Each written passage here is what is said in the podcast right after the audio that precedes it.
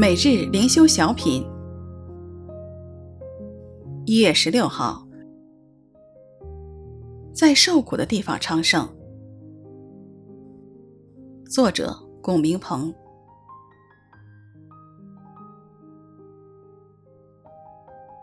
约瑟给长子起名叫玛纳西，就是使之忘了的意思，因为他说：“神使我忘了一切的困苦和我父的全家。”他给次子起名叫以法莲，就是使之昌盛的意思，因为他说：“神使我在受苦的地方昌盛。”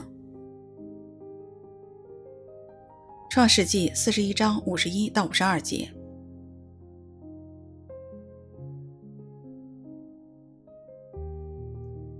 苦难本身不是目的，神借着苦难使人成长，多结果子，归荣耀给神，这就使苦难有了意义和价值。约瑟经历过极大的苦难，遭到兄弟背叛，被卖为奴，沦落他乡，被诬陷入狱。在这一切的苦楚中，神不断地造就他，最后使用他做了埃及的宰相，大施拯救，为选民以色列家存留余种。透过约瑟给儿子们所取的名字，让我们晓得神借着苦难在约瑟生命中所做的奇妙之功。大儿子叫玛拿西。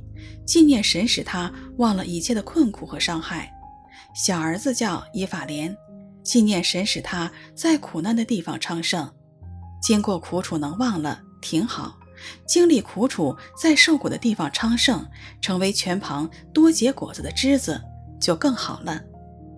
求主开我们的眼睛，让我们也能有约瑟的眼光，在苦楚中仍有依靠和盼望。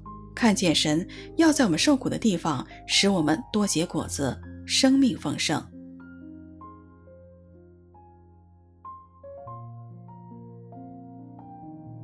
约瑟给长子起名叫玛拿西，就是使之忘了的意思，因为他说：“神使我忘了一切的困苦和我父的全家。”他给次子起名叫以法莲，就是使之昌盛的意思，因为他说：“神使我在受苦的地方昌盛。”